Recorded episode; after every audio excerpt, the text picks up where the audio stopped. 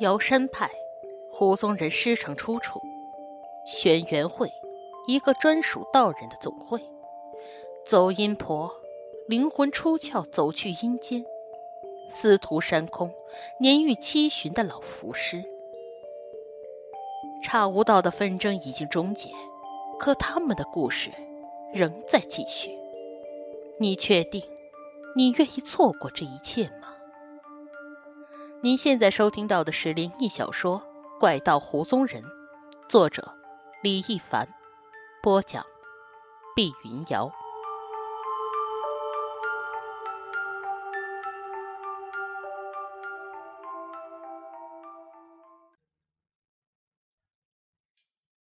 第三章：物业公司的难题。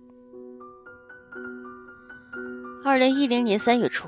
因为我把我家的格局重新排列了一次，于是以前那座坐式的彩电就正式进入了淘汰的行列。而恰逢那一阵子，国内某巨型电器卖场正在做一场妇女节主题的促销活动，于是我毫不犹豫地斥巨资高达三千元购买了一台当下还算屏显较大的三十二寸液晶电视机，带 USB 外接和网络在线功能。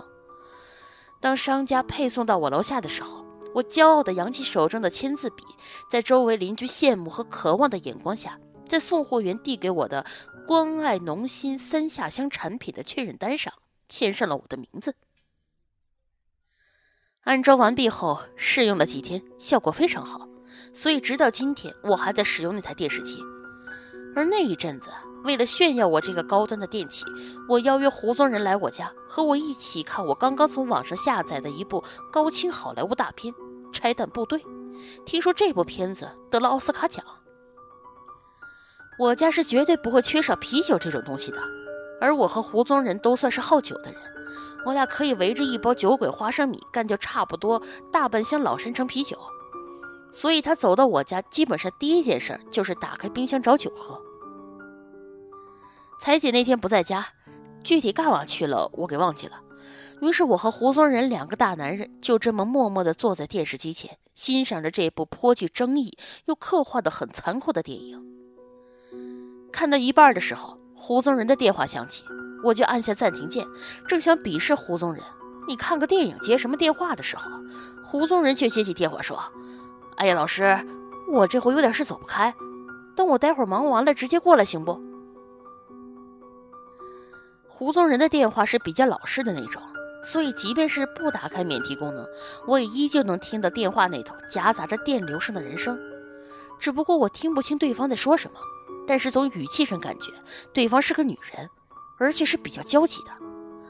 胡宗仁敷衍了对方几句，说自己一忙完就过去，随后就匆匆挂上了电话。然后胡宗仁问我：“我接完了，你怎么不继续放啊？”我心想。胡宗仁不是本地人，而在电话里他又说忙完就过去，说明对方就在重庆本地，那肯定是他接到什么业务了吧？于是我问他，是不是有生意要做呀？他喝了一口酒说：“没事儿，就是昨天有人找到他，让他去看看他们小区房子，好像那栋房子都有点问题。”我问胡宗仁：“可是你不是不看风水的吗？”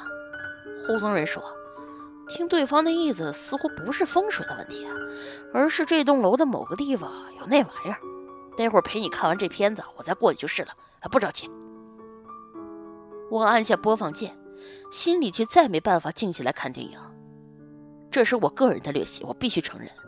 尽管在那之前，我和胡宗仁跟差无道之间已经折腾的够呛了，虽说最终是个皆大欢喜的结局，但却让我从那段日子开始产生前所未有的退意。但我这人就是这样，越是不想沾惹这些事儿，越是想方设法去避开。但当我真正得知这些事儿离我如此之近的时候，却又难以控制心痒的感觉。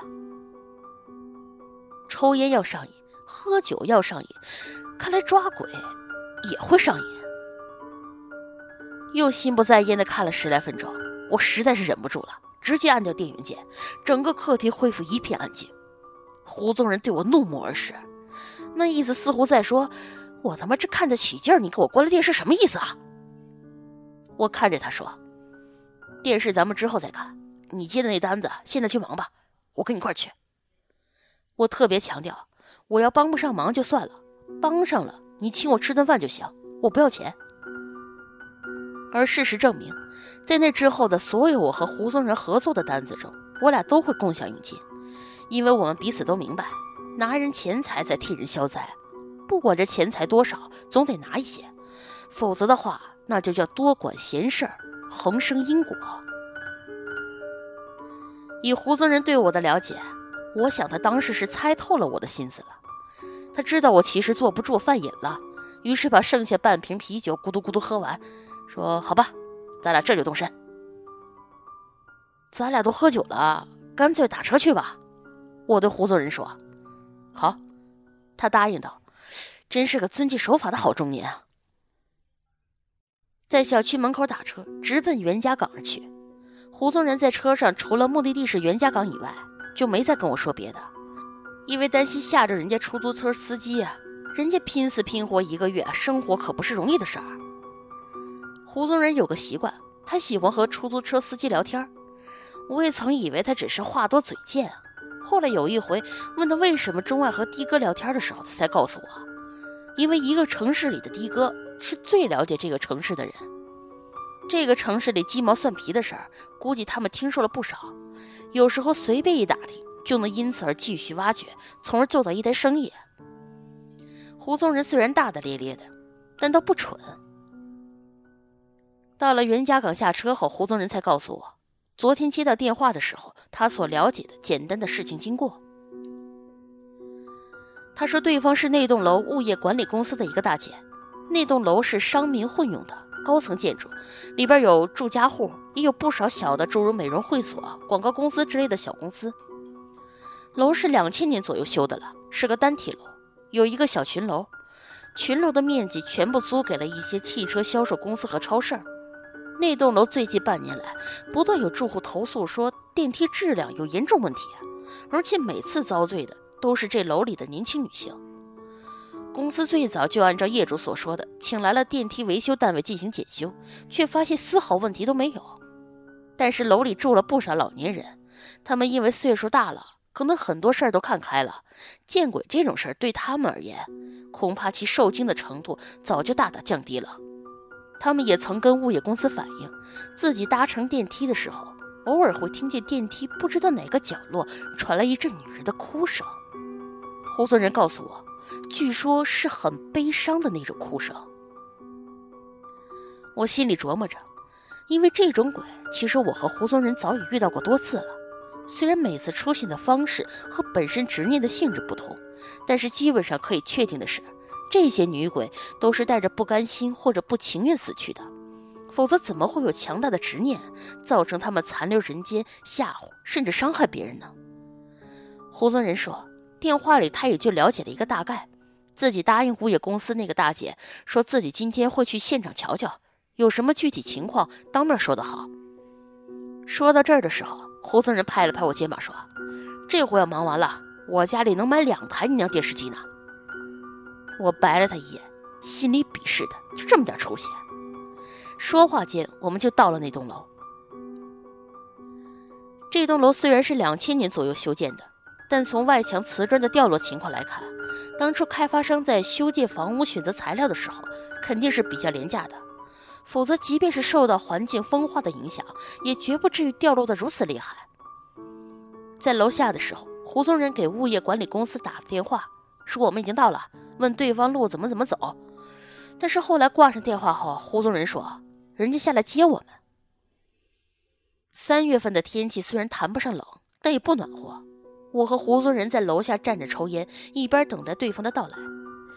远远看见一个四十岁左右、穿着花毛衣、手上还戴着套袖、体型微胖的女人看了我们几眼，接着就朝我们走过来。我问胡宗仁：“是这个大姐吗？”他说他也不知道，没见过。但很快，那个大姐就走到我们身边，然后很有礼貌地对我说：“您就是胡先生吧？可算把你给盼来了。”我说：“我不是，这位才是胡先生，我们俩是同伴，我是跟他一起来帮忙的。”大姐有些不好意思，然后伸出手和胡宗仁握手，接着就带路绕到那栋楼的背后，顺着楼梯从平阶层步行一楼，到了他们物业管理办公室。办公室里原本还有两个年轻男性工作人员。但是自打我们进屋之后，这位大姐就让他们俩先回避一下，好谈点事儿。不难看出，这女的是个领导，起码在这家公司里是。等到那俩小伙子出去，我们坐下来，这位大姐很热心地给我们端上一杯温开水，然后才坐回到自己位置上，先介绍一下她自己。她说她姓张，所以我和胡宗仁都称呼她为张大姐。张大姐开始给我们讲述整件事情详细的过程。事情是这样的，在差不多半年之前，他们接到第一宗关于此事的投诉，是家住这栋楼十七层的一位二十多岁的女业主，说自己下班回家停好车以后，就从车库电梯上楼，结果在电梯开了一会儿之后，突然头顶上有一股子凉气，接着自己头发好像被什么东西给扯住了，正在用力的往上拽。这位女士说，当时那力道也不算是特别大，所以并没有非常疼，自己是能够挣脱的。于是她一边挣脱一边抬头看，就发现自己的头发好像是被类似吸尘器给吸住了一般，顺着电梯顶上那用于平衡电梯轿厢内外气压的通风口那儿被吸住了。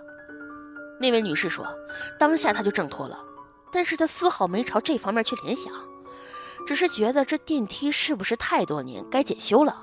否则，这头发要真被吸扯上去，卡住电梯缆绳，这力气稍大点估计也挣脱不了，那人可就有危险了。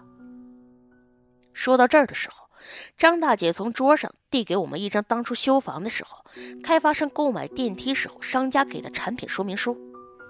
看样子，在我们去之前，他早就把这些东西给准备好了。胡宗仁接过来一看。虽然看不懂那些莫名其妙的参数规格，但是那电梯的款式就跟我们日常坐的电梯一样，没看出什么区别。张大姐接着又说，在接到那宗投诉以后，他们物业先是给业主道歉，然后就立刻积极地联系了电梯设备检修单位的工人来检查。张大姐说，由于在那之前电梯是刚刚在前不久才做过一次年检的。就算存在零部件老化的问题，那么当初年检的时候也应该是被发现了才对。于是这次再请工人来检查，据说电梯没有问题。那个当初吸扯女业主的通风口也并不是直接连通了轿厢外边，而是有一个类似 Z 字形的拐角管道，也就是说，仅仅是起到一个疏通空气的作用，使得电梯在运行途中会因为缆绳上下的移动。是电梯密封的空间里有那么些微的风灌进来而已，而且就算是有风，也是从外到内的，说什么都不可能从轿厢里边把东西给吸扯出去。张大姐接着说，尽管专业人员给出了检查结果，物业公司也把这个结果告诉十七楼那位业主，但由于双方很难达成一致，而且业主也并没有过多的去计较，所以这件事也就不了了之了。可是从那以后，几乎每个月都会有不同楼层的业主因为同样的问题进行投诉，物业公司也再度请人来检修，结论依旧是一样，那个通风口根本不可能把任何东西给吸出去。我和胡宗仁对望一眼，我们心里都明白，越是这种专业理论说的斩钉截铁的，就越有可能是该我和胡宗仁管的事儿了。